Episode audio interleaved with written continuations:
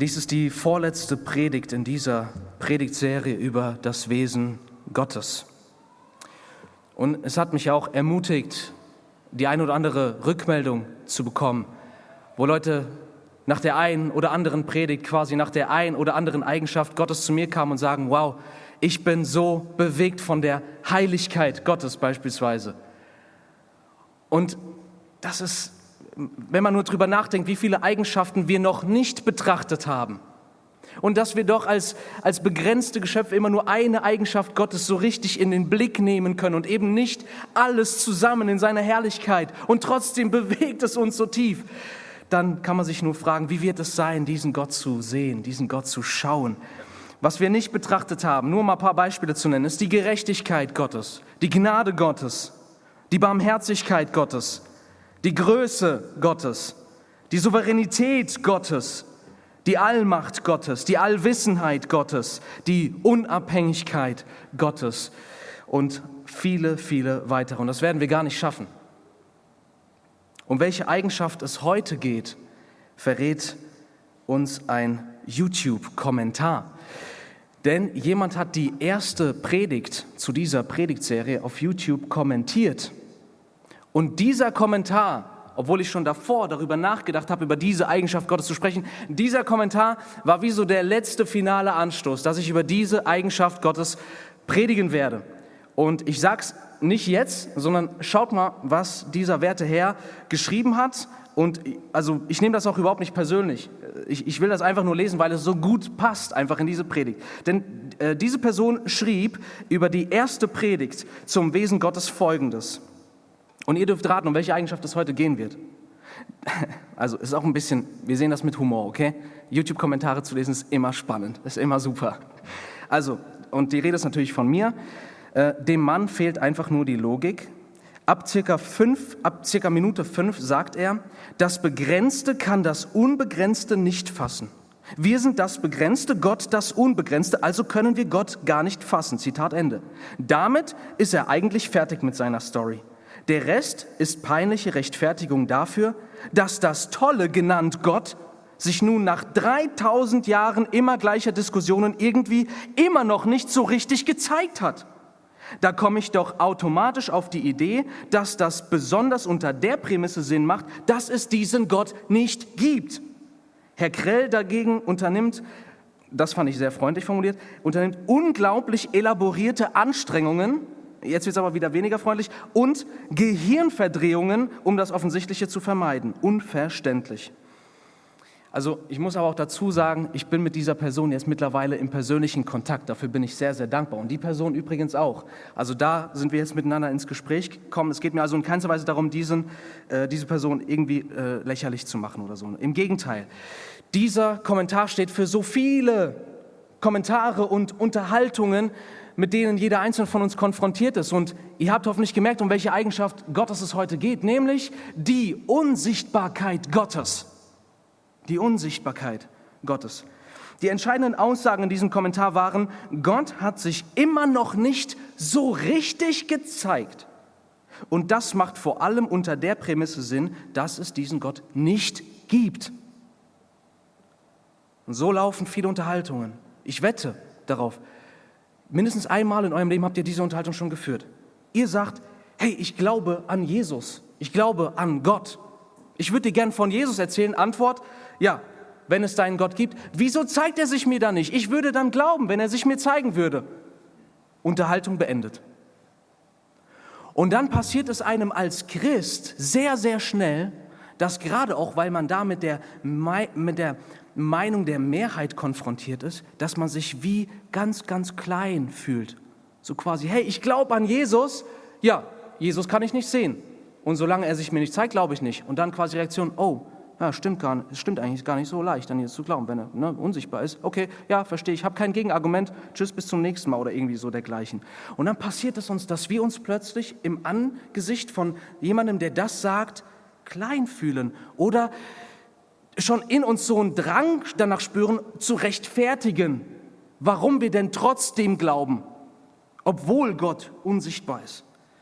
Und dieses Gefühl der Unterlegenheit, dieses Gefühl klein zu sein vor einem gegenüberstehenden Menschen ist so unangebracht. Man sagte von Thomas Hooker, der ein Prediger, ein puritanischer Prediger war, man sagte von ihm, dass wenn er predigte, ging er mit so einem Bewusstsein der Macht und Majestät Gottes an die Kanzel. Gott war so gegenwärtig, dass dieser Prediger selbst einen König in dem Moment nehmen und in seine Brieftasche hätte stecken können. So groß war Gott vor diesem Mann. Und da, wo wir uns klein und schmächtig fühlen, da liegt das schlicht und ergreifend daran, dass wir Gott noch nicht so kennen, wie wir ihn kennen sollten. Und die Medizin dafür ist das, was wir in dieser Predigtserie machen. Wir wollen Gott wirklich näher kennenlernen. Nicht einfach Wissen über Gott haben, sondern ihn tatsächlich kennenlernen. Und so müssen wir fragen, ist diese Eigenschaft Gottes, dass er unsichtbar ist, ist das eine negative Eigenschaft? Ist das eine Eigenschaft, die uns in Schwierigkeiten bringt? Ist es tatsächlich ein plausibles Gegenargument, wenn jemand sagt, ja, Gott zeigt sich mir nicht, deswegen glaube ich nicht? Auf den ersten Blick scheint dies so ein starkes Argument zu sein, so ein plausibles Argument zu sein. Quasi nach dem Motto, der eine glaubt das, was er sieht, das bezeichnen wir dann als rational. Der andere glaubt an Dinge, die er nicht sieht. Und das wird dann als irrational bezeichnet. Der eine glaubt an Dinge, die bewiesen sind, der andere glaubt an Dinge, die man überhaupt nicht beweisen kann. Und die Atmosphäre, die sich dabei ergibt, ist die eines Angeklagten, der jetzt in der Pflicht ist, sich zu verteidigen, um seine Unschuld zu beweisen. Quasi, wir sind an der Position zu sagen, ja, aber so und so, bis der andere sagt, ah, okay, jetzt bist du freigesprochen oder irgendwie so in die Richtung. Lasst uns in die Bibel schauen. Und da machen wir nämlich eine interessante Entdeckung. Ich habe mehrere Punkte über die Unsichtbarkeit Gottes mitgebracht. Aber was wir zunächst mal feststellen, wenn wir einfach mal all die Schriftstellen in Betracht ziehen, die von der Unsichtbarkeit Gottes sprechen, da erkennen wir, dass die Atmosphäre, wie da gesprochen wird, eben nicht ist, ja, Gott ist zwar unsichtbar, aber glaub doch bitte trotzdem an ihn. Nein, überhaupt nicht. Hört euch mal diese folgenden Aussagen an. Das ist der erste Punkt. Unsichtbarkeit als Grund für Anbetung. 1 Timotheus 1, Vers 17. Dem König der Ewigkeit aber, dem Unvergänglichen, Unsichtbaren, allein weisen Gott sei Ehre und Ruhm von Ewigkeit zu Ewigkeit. Amen. 1 Timotheus 6, Vers 16. Ihm allein der Unsterblichkeit besitzt, der in einem unzugänglichen Licht wohnt, den kein Mensch gesehen hat, noch sehen kann. Ihm sei Ehre und ewige Macht. Amen. Machen diese Aussagen irgendwie den Eindruck, als würde sich hier jemand dafür entschuldigen wollen, dass Gott unsichtbar ist? Nein, die Bibel wurde auch nicht in einer Zeit geschrieben, als Leute irgendwie weitaus primitiver waren und sich damals noch damit zufrieden gaben, an unsichtbare Dinge zu glauben oder dergleichen. Nein, schon damals war es ein Problem, wenn, man, wenn jemand gesagt hat, ja, ich glaube an einen Gott, der nicht sichtbar ist. Denn all die Nationen um Israel herum, die hatten alle Götzen, quasi selbstgemachte Gottesvorstellungen, die sie dann auch in Form von Statuen aus Holz und Stein sichtbar gemacht haben, um den Menschen etwas zu geben, wie denn so ihr, ihr Gott aussieht. Ja, da gab es den Löwen, unser Gott steht für Stärke oder dergleichen. Ja, sichtbare Bildnisse. Aber das Volk Israel, das waren die einzigen, die einzigen in der Religionsgeschichte, die keine Bildnisse hatten. Denn ihr Gott ging so weit zu sagen, du darfst dir kein Bildnis machen von mir. Versuche nicht, mich darzustellen. Das heißt, die Bibel bezeugt frei heraus die Unsichtbarkeit Gottes. Zweitens, Unsichtbarkeit als Abgrenzung von allem, was geschaffen ist. Psalm 115, Verse 1 bis 8. Nicht uns, Herr, nicht uns, sondern deinem Namen gib Ehre, wegen deiner Gnade und wegen deiner Treue. Warum sollen die Völker sagen, wo ist denn ihr Gott? Das war der Vorwurf gegen Israel. Wo ist denn ihr Gott? Antwort, aber unser Gott ist in den Himmeln. Er tut, was ihm wohlgefällt. Ihre Götzen sind Silber und Gold von Menschenhänden gemacht. Sie haben einen Mund und reden nicht. Sie haben Augen und sehen nicht, Ohren und hören nicht, eine Nase und riechen nicht. Hände haben sie und greifen nicht, Füße haben sie und gehen nicht, mit ihrer Kehle geben sie keinen Laut. Ihnen gleich werden diejenigen, welche sie machen und alle, die auf sie vertrauen. Hier sehen wir, dass Israel Gott dafür angebetet hat, dass er nicht in Form eines sichtbaren irgendetwas erkennbar gemacht werden kann, sondern ihr Bekenntnis war, während sie alle irgendwelche Götterstatuen haben, machen sie doch offensichtlich, dass ihre Vorstellung eines Gottes von diesseits der Schöpfung kommt und aus der Schöpfung und alles, was man auch immer in Statuen ausdrücken kann, es sind immer Bildnisse aus dem Diesseits, aus dem unter dem Himmel. Und dann sagen sie, aber unser Gott ist in den Himmeln. Und damit meinen sie nicht irgendwo oben, ja, irgendwo oben, da wo die Wolken sind, sondern in den Himmeln bedeutet über dieser geschaffenen Dimension. Unser Gott füllt ein Zuhause mit seiner Gegenwart, das nicht zu dieser Schöpfung gehört. Und er tut, was immer ihm wohl gefällt. Gott ist nicht sichtbar, weil er sich ganz klar von dieser Schöpfung abgrenzt und unendlich höher ist als alles, was sichtbar sein könnte. Drittens, Unsichtbarkeit, aber nicht Verborgenheit. Lese uns aus Römer 1 ab Vers 18. Das ist ein längerer Abschnitt. Wer will, kann ihn gerne mit aufschlagen. Römer 1, ab Vers 18. Denn es wird geoffenbart der Zorn Gottes vom Himmel her über alle Gottlosigkeit und Ungerechtigkeit der Menschen, welche die Wahrheit durch ihre Ungerechtigkeit niederdrücken. Jetzt Achtung, weil das von Gott Erkennbare unter ihnen offenbar ist, da Gott es ihnen offenbar gemacht hat. Denn sein unsichtbares Wesen, nämlich seine ewige Kraft und Gottheit, wird seit Erschaffung der Welt an den, an den Werken durch Nachdenken wahrgenommen, sodass sie keine Entschuldigung haben.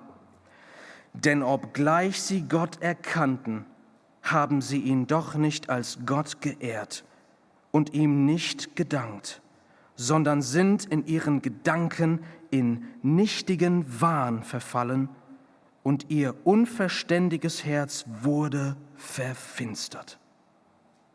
Da sie sich für weise hielten, sind sie Narren geworden und haben die Herrlichkeit des unvergänglichen Gottes vertauscht mit einem Bild, das dem vergänglichen Menschen, den Vögeln und vierfüßigen und kriechenden Tieren gleicht. Darum hat Gott sie auch dahingegeben in die Begierden ihrer Herzen zur Unreinheit sodass sie ihren, ihre eigenen Leiber untereinander entehren, sie, welche die Wahrheit Gottes mit der Lüge ausgetauscht und dem Geschöpf Ehre und Gottesdienst erwiesen, anstatt dem Schöpfer, der gelobt ist in Ewigkeit. Amen. Frage ist, warum schaust du nicht in die Schöpfung und sagst, es gibt Gott? Dieser Text macht uns offenbar, und es ist Gott, der hier spricht, dieser Text macht uns offenbar, dass unser Problem nicht in erster Linie ist, dass unser Verstand Überzeugungs, äh, überzeugt werden müsste, an Gott zu glauben, sondern da steht drin, dass jeder, der sein Denken benutzt, sehen würde, dass da alles auf einen Gott zeigt, der alles gemacht hat. Aber es heißt hier, die Wahrheit unterdrücken sie durch ihre Ungerechtigkeit. Da ist ein weit tieferes Problem im Menschen als nur, dass sein Verstand noch nicht genug Argumente gehört hätte dafür, dass es Gott gibt, sondern wir sehen, dass der Mensch vor der Konsequenz Furcht hat, zu sich einzugestehen, da ist ein Gott. Denn wenn es einen Gott gibt, dann gibt es einen Maßstab zum Leben. Und dann gibt es jemanden, dem ich Rechenschaft ablegen werde. Dann gibt es die Ewigkeit und dann gibt es vielleicht auch das Gericht. Aber der Mensch unterdrückt dieses Wissen. Er traut sich nicht, dieses Wissen von sich selbst zuzugeben. Gott lässt sich bei all seiner Unsichtbarkeit nicht unbezeugt. Unsichtbar, aber nicht verborgen. Und das sehen wir an so vielen Dingen in der Schöpfung. Und hier geht es darum, dass an dem Gemachten wird seine ewige Kraft und sein unsichtbares Wesen gesehen. Im Gemachten wird etwas von Gott klar erkennbar für den Menschen. Wir sehen es an der Schöpfung. Und es ist ein bisschen ironisch, wenn jemand sagt, guck mal, an dem Computer, da sehe ich, das ist designed. In der Schöpfung sehe ich das nicht.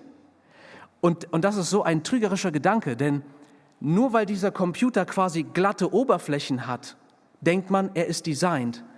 Aber stellt euch jetzt einfach mal vor, Gott hätte die Schöpfung, die noch viel um Unendliches, komplexer ist als so ein Computer. Stellt euch mal vor, Gott hätte die Schöpfung in dem Stil designt.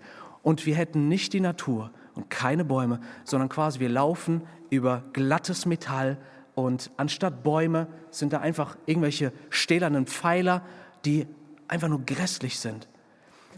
Es sieht designt aus, aber die Schöpfung ist unendlich komplexer als das, was der Mensch bis heute imstande ist zu bauen.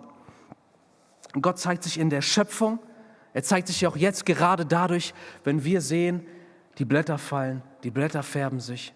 Und so ein schöner Tag wie gestern, wo dann in den Herbst hinein bei angenehmer Kühle die Sonne hineinfällt, das ist ein Zeugnis für Gott. Wir sehen es auch an der Geschichte, wie Gott gehandelt hat. Am Volk Israel, dass das Volk ist, das am längsten und länger als jede andere ähm, Identität eines Volkes seine Identität über Jahrtausende, trotz der Tatsache, dass sie fast 2000 Jahre keine eigene Nation hatten, ihre Identität bewahrt haben und auch jetzt wieder zurückgeführt wurden ins Land Israel was geschichtlich gesehen als Wunder bezeichnet werden kann. Wir sehen es auch an unserem Gewissen, denn Gott offenbart sich nicht nur von außen, vor unseren Augen, sondern auch im Innern, in unserem Herzen. Denn das Gewissen, was in uns ist, ist eine Instanz, die Gott in uns hineingelegt hat, sodass wir, wenn wir gewisse Dinge tun, ein schlechtes Gewissen bekommen oder gegen unser Gewissen handeln, es quasi dämpfen unterdrücken, abschieben und uns gegen unser Gewissen, was uns anklagt, entschuldigen, womit wir offenbaren, dass es eine absolute Moral gibt. Also unser Gewissen zeigt auf Gott. Es zeigt uns, da gibt es richtig und falsch. Und jeder gesund denkende Mensch, der in den Nachrichten etwas davon hört, dass irgendwie sich jemand an Kindern vergeht, oder der in den Nachrichten davon hört, dass jemand an heiterem, am heiteren Himmel in Frankreich auf offener Straße einfach der Kopf abgehackt wird, der, in dem beißt sich alles. Das kann doch nicht wahr sein. Wir haben ein Gerechtigkeitsempfinden und gleichzeitig handeln wir so oft gegen unser Gerechtigkeitsempfinden und bekennen dadurch vor uns selbst, dass wir schuldig sind. Gott offenbart sich nicht nur außen, sondern auch innen. Und dann, einfach nur um einiges zu nennen, das Argument der Feinabstimmung, dass es hier diesen einen Planeten gibt, der wie für den Menschen gemacht ist. Der Sauerstoffgehalt, die Entfernung von der Sonne, die Schwerkraft, all das in einer perfekten, Harmonie dafür, dass wir einen herrlichen Lebensraum haben. Die Wahrscheinlichkeiten sind so gering, dass alle Komponenten so perfekt für den Menschen, für Leben zusammenpassen. Die Wahrscheinlichkeit ist so gering, dass sie mathematisch nicht mehr ausgedrückt werden kann. Da kannst du sagen, einmal zehn hoch, unendlich. Nicht nur das, das kosmologische Argument. Wir wissen heute mit Sicherheit, das Universum dehnt sich aus. Rückführend kann man sagen, das Universum hatte einen Anfang. Es begann quasi wissenschaftlich betrachtet, es begann in einem Punkt.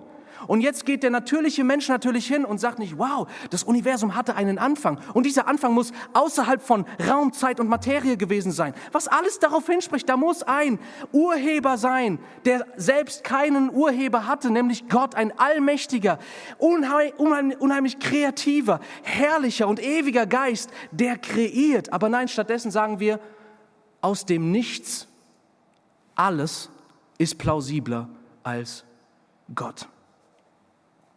Das Argument der DNA ist ein weiteres so starkes Argument, weil die DNA offenbart hat, dass ohne Information kein Leben, äh, sich kein Leben bilden kann. Alles funktioniert auf Basis eines Informationscodes, der jede neue Zelle im wahrsten Sinne des Wortes kreiert und formt. Alles funktioniert mit Programmierung, die dann ausgeführt wird. Das ist DNA. Eine, eins, jede Zelle in deinem Körper beinhaltet die DNA deines Körpers, den Bauplan für dein ganzes Sein quasi. Und dieser Bauplan, wenn man ihn in Bücher fassen würde, quasi ein DNA-Strang, dann könntest du Bücher schreiben, die von hier bis zum Mond reichen, um alle Informationen zu dekodieren, die in einem DNA-Strang in jeder Zelle deines Körpers enthalten sind. Und dann aber auch das Argument des Menschen. Nicht nur, wie komplex wir körperlich gemacht sind, sondern so viele Dinge, die, die uns ins Nachdenken bringen sollten. Warum ist es so, dass der Mensch so eine Vorrangstellung hat in die, auf, auf dem Planeten Erde? Warum ist es so, dass wir von der Würde des Menschen sprechen, wo, die auch in unserem Grundgesetz verankert ist? Warum sagen wir nicht, die Würde aller Geschöpfe oder die Würde aller Tiere und Pflanzen ist unantastbar? Nein, der Mensch ist zur Herrschaft bestimmt über die Tiere, über die Pflanzen und der Mensch ist die Krone der Schöpfung. Warum ist es so, dass der Mensch sich so abhebt? Warum ist es so, dass bei so vielen äh, Wesen, die sich nach Meinung der, äh, des wissenschaftlichen Mainstreams, äh, ähm, dass es so ist, dass so viele Tiere sich quasi parallel entwickelt haben, aber nur ein Tier kommuniziert mit komplexer Sprache. Warum ist es so? In der ganzen Tierwelt haben wir nur Laute, aber ein Wesen kommuniziert mit komplexer Sprache. Wir schreiben Bücher. Warum ist der Mensch so klar abgegrenzt von der Tierwelt? Oder warum ist der Mensch das einzige Wesen auf Planet Erde, das, sich, das das Bedürfnis hat, sich zu kleiden, selbst wenn ihm warm ist? Warum haben wir, warum empfinden wir Scham? All das deutet auf das hin, was wir in 1. Mose 3 lesen, dass da ein Sündenfall stattgefunden hat, was den Menschen vor Gott entblößt hat durch seine Schuld und dass in ihm das Bedürfnis weckt, sich zu bedecken. Was aber letztendlich nur Gott tun kann. All das und auch die Tatsache, dass der Mensch überhaupt über die Ewigkeit nachsinnt. Und das Zeugnis der Bibel ist auch hier klar. Im Buch Prediger heißt es, er hat die Ewigkeit in ihr Herz gelegt. Und woran liegt es, dass der Mensch auf der unendlichen Suche nach Glück und Erfüllung ist? Überhaupt nicht so wie in der Tierwelt. Meine Güte, wir haben jetzt zurzeit ein, ein kleines Hündlein, was wir für ein paar Tage pflegen. Und der Junge strebt nicht nach Glückseligkeit. Der strebt einfach danach, dass sein Härchen zu Hause ist, dass ein bisschen Futter im Futternapf ist und, und der Schwanz wedelt, wie wild. Er kann nicht glücklicher werden. Aber wir, wir sind unendlich auf der Suche, weil die Ewigkeit in unser Herz gelegt ist. Und all das zeigt dir, all das führt dich hin, dass du sehen sollst, da ist jemand, der dich gemacht hat. Da ist jemand, der über allem steht und dieser jemand ist Gott. Wenn ich beispielsweise fragen würde, äh, darf ich mal kurz fragen, wer hat Angela Merkel schon mal live, also mit seinen Augen vor Ort gesehen? Einfach mal Hand hoch. Wow, also fast niemand. So, wenn ich jetzt fragen würde, wann wärst du bereit, an die Ex ab wann wärst du überzeugt, an die Existenz von Angela Merkel zu glauben? Dann würdet ihr wahrscheinlich sagen, ey, die Frage ist ja lächerlich. Natürlich existiert Angela Merkel. Dann sage ich, hast du sie gesehen? Und die meisten sagen, nein, ich habe sie noch nicht gesehen.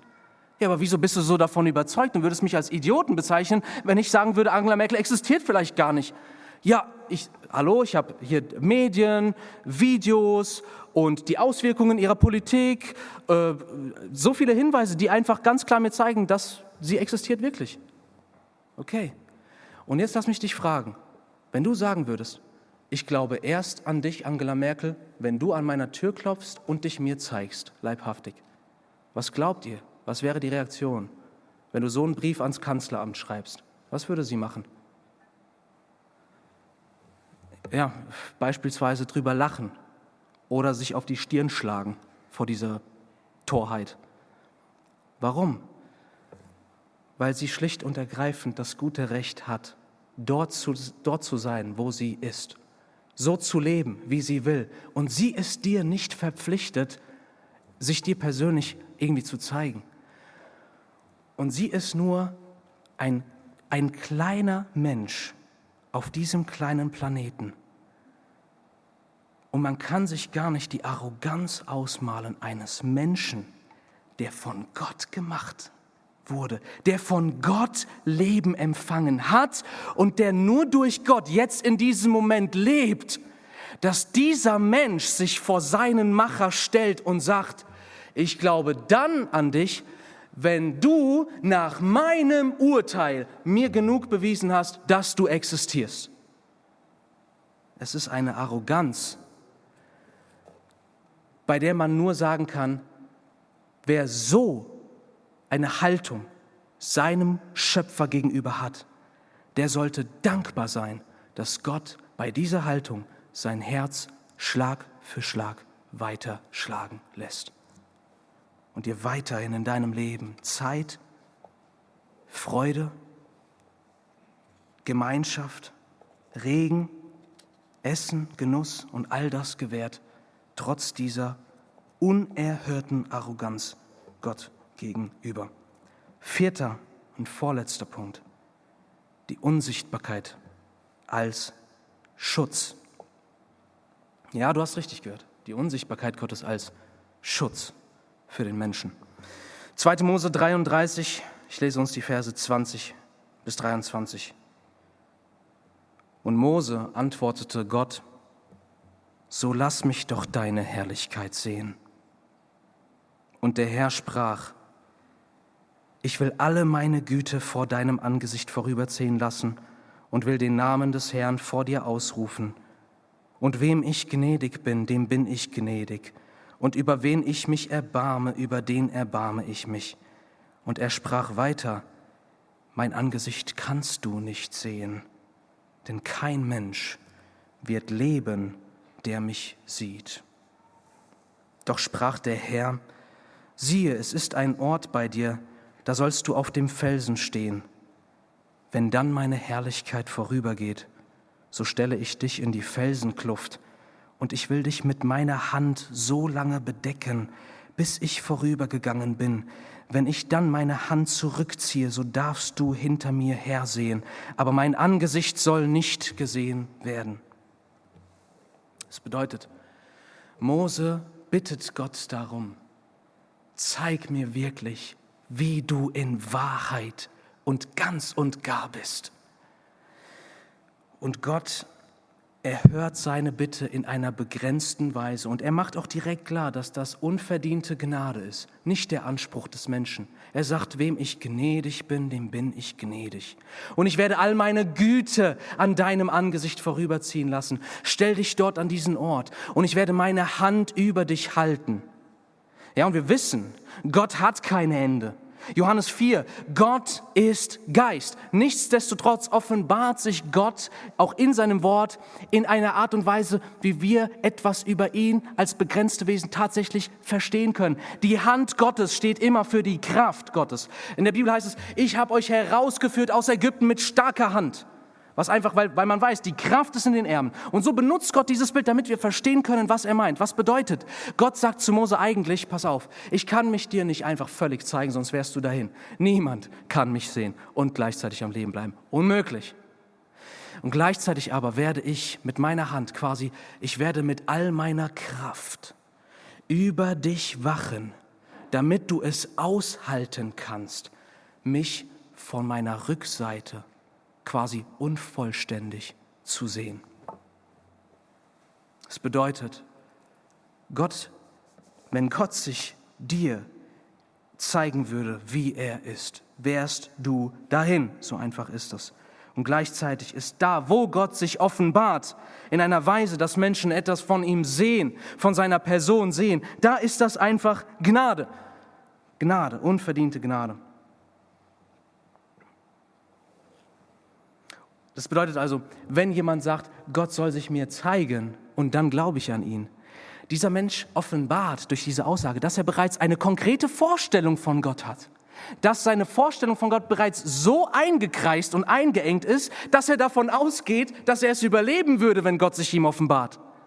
Und Gott sagt, keiner kann mich sehen, wie ich bin und gleichzeitig leben. Fazit, Gott ist ein Gott, der unsichtbar ist, allein schon deswegen, weil er unendlich über aller gemachten Schöpfung steht und nicht von dieser Schöpfung ist. Alles, was wir in dieser Schöpfung sehen könnten, hat irgendeine zeitliche oder materielle oder räumliche Komponente. Und Gott passt da nicht rein. Deswegen haben wir hier im Tempel auch nicht irgendeine Götterstatue stehen in diesem Haus. Nein, haben wir nicht. Zweitens, Gott hat es nicht nötig, dass du seine Existenz bestätigst. Wenn du deinen Platz als Geschöpf verlässt und dich auf den Thron setzt und sagst, komm her Gott und zeig dich mir, so wie ich es von dir erwarte, und dann werde ich an dich glauben, wie weit gefehlt von der Majestät Gottes. Er hat es nicht nötig, dass du ihn anerkennst, denn er ist in sich selbst absolut vollständig. Nein, vielmehr bist du bedürftig nach Gott und nach seiner Gnade. Gott hat sich in der Natur genug offenbart, dass jeder Mensch vor ihm eines Tages ohne Entschuldigung stehen wird. Aber, und das müssen wir auch sagen, Gott hat sich in der Schöpfung nicht genug offenbart, dass du gerettet wirst. Niemand kann einfach in die Schöpfung blicken und erlöst werden. Und das führt uns zu dem eigentlichen Problem des Menschen, ihr Lieben. In dem heutigen Klima ja, des Intellektualismus, obwohl dieses Zeitalter eigentlich auch schon fast gestorben ist, in dem Zeitalter, wo man alles wissenschaftlich beurteilen will, da haben wir der Überzeugung Glauben geschenkt, dass unser Problem als Menschen, um an Gott zu glauben, in unserem Verstand sitzt. Wir brauchen Fakten und dann würden wir glauben oder dergleichen. Aber bei Gott, äh, bei Gott geht es nicht nur darum, dass du ihn faktisch anerkennst, sondern dass du ihm dein Leben gibst. Dafür reichen dir nicht Fakten. Und das offenbart uns, dass das tiefste Problem, ich will nicht sagen, an Gott zu glauben, an den Gott der Bibel zu glauben, ist irrational oder anti-intellektuell. Von dem Gegenteil bin ich überzeugt. Ich bin davon überzeugt, dass dies die beste, rationalste Erklärung ist, warum die Welt so ist, wie sie ist. Und dass uns hier nur dieses Wort ist offenbart und auch wer wir sind und so weiter. Aber gleichzeitig, alle Argumente der Welt können dich nicht zu einem Kind Gottes machen, weil dein Problem viel tiefer sitzt. Die Bibel sagt nicht, das Problem, warum so viele nicht an Gott glauben, ist, dass die Menschen nicht überzeugt sind. Denn wenn das das Problem wäre, dann würde Gott auch einfach sich jedem auf die eine oder andere Art und Weise persönlich zeigen durch eine, durch eine Botschaft. Hallo, ich wollte dir nur sagen, dass ich existiere. Wenn das dazu führen würde, dass sie an ihn glauben würden. Das Problem ist, all diese, und das sehen wir auch in der Bibel, so viele Leute, die Gotteserscheinungen hatten. Nimm nur das Volk Israel, was mit all diesen Wundertaten aus Ägypten befreit wurde, und an den meisten von ihnen hatte Gott kein Wohlgefallen, denn sie glaubten nicht an ihn. Glaube, biblisch gesehen, ist nicht einfach etwas zu vermuten, sondern es bedeutet, sich ganz und gar jemandem anzuvertrauen. Und wie könntest du dich jemandem anvertrauen, den du nicht liebst? Und wie könntest du jemanden lieben, den du nicht wirklich kennst? Die Schöpfung zeigt uns, wir sind ohne Entschuldigung, aber die Schöpfung bringt uns nicht dazu, dass wir erlöst werden. Unser tiefstes Problem ist, dass wir selbst, die wir all das beurteilen und weswegen wir zu dem Schluss kommen, oh, es gibt keinen Gott. Das Problem ist, dass wir selbst, die wir den Maßstab anlegen, dass wir selbst in uns nicht frei und nicht wahrhaftig, sondern vielmehr in unserem Denken geblendet sind, blind sind. Das heißt, die Augen, mit denen du die Schöpfung beurteilst und sagst, ah, ich glaube, es gibt keinen Gott. Diese Augen funktionieren nicht richtig.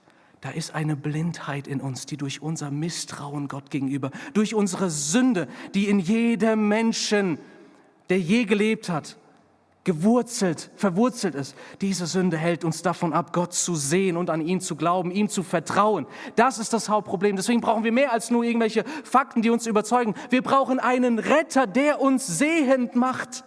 Wir brauchen einen Gott, der sich uns persönlich offenbart, damit wir sehen, wer dieser Gott ist. Und damit komme ich zum letzten Punkt, nämlich Unsichtbarkeit, die in Christus sichtbar wurde.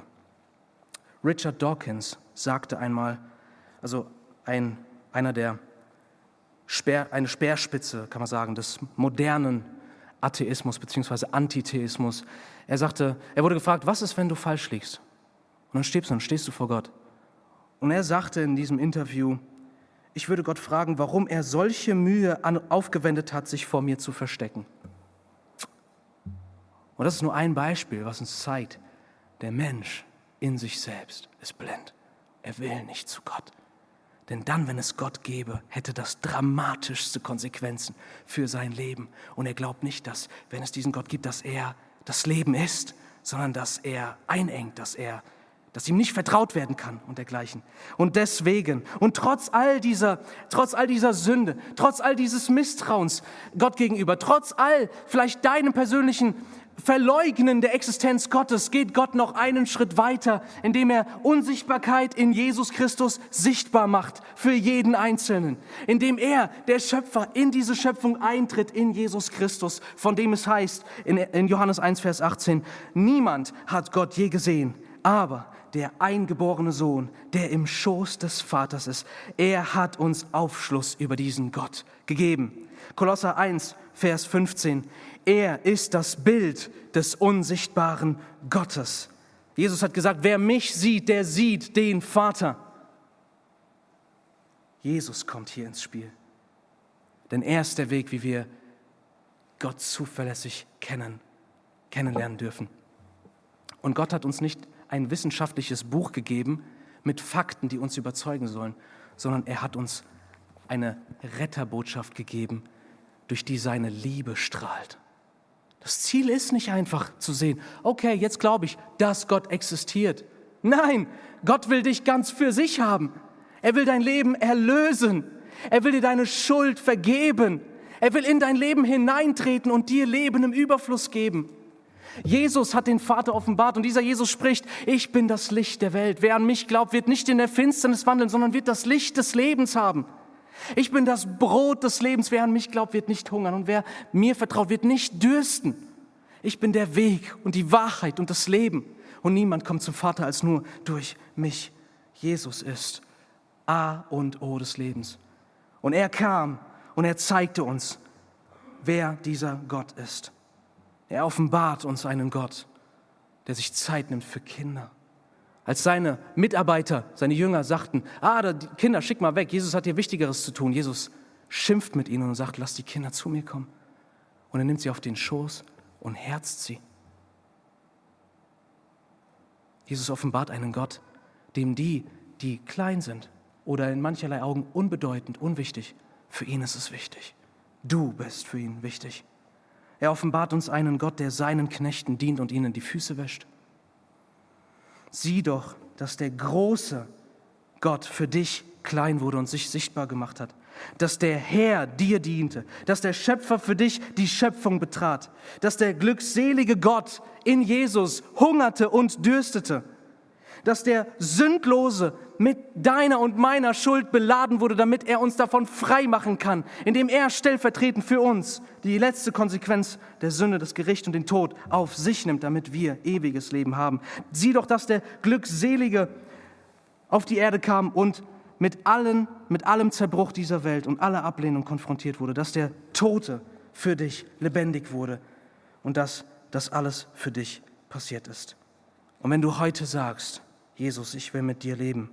Ich lege heute mein Versagen, meine Sünde an deinem Kreuz nieder, weil du mich einlädst.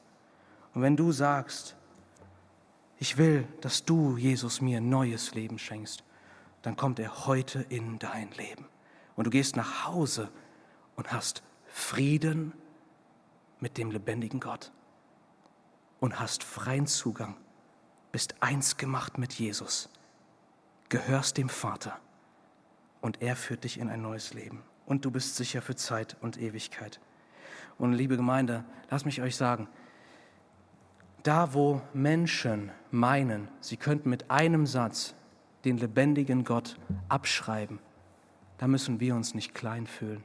Da müssen wir beten und da müssen wir einfach nachfragen und diese Argumente, die wirklich nicht haltbar sind, müssen wir ihnen dabei helfen, unter Gebet und im Vertrauen auf Gott sehen zu werden, dass Gott ihre Blindheit heilt und dass sie in seinem Anblick und in dem Gott, der Mensch wird, ans Kreuz geht, aus Liebe zu verlorenen Sündern, dass sie diesen Gott doch erkennen mögen.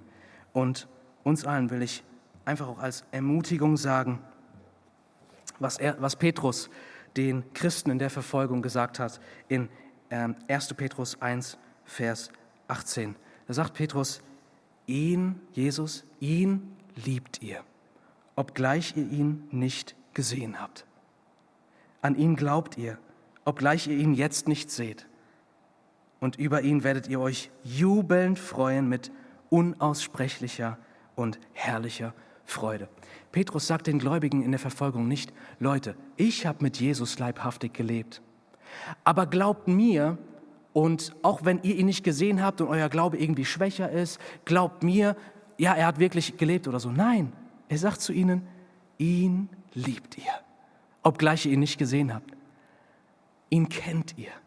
An ihn glaubt ihr. Und so will ich jedem Einzelnen hier sagen, der in Christus ist. Ja, du baust dein Leben nicht auf irgendwelche Gotteserscheinungen auf, sondern auf die frohe Botschaft, die deinem Herzen Licht gegeben und dir den lebendigen Gott gezeigt hat, sodass du auf ihn vertrauen und ihm dein Leben geben konntest. Ihn liebst du, an ihn glaubst du und über ihn wirst du dich freuen mit jubelnder und unaussprechlicher Freude, wenn du letztendlich das Endziel, deine Errettung davonträgst und bei ihm bist. Und so lasst uns diesen unsichtbaren, herrlichen Gott preisen, auch jetzt gemeinsam als Gemeinde, diesen Gott, der über allem ist, der in kein Bild hineinzupacken ist, sondern der der Gott ist, der sagt, niemand kann mich sehen und leben.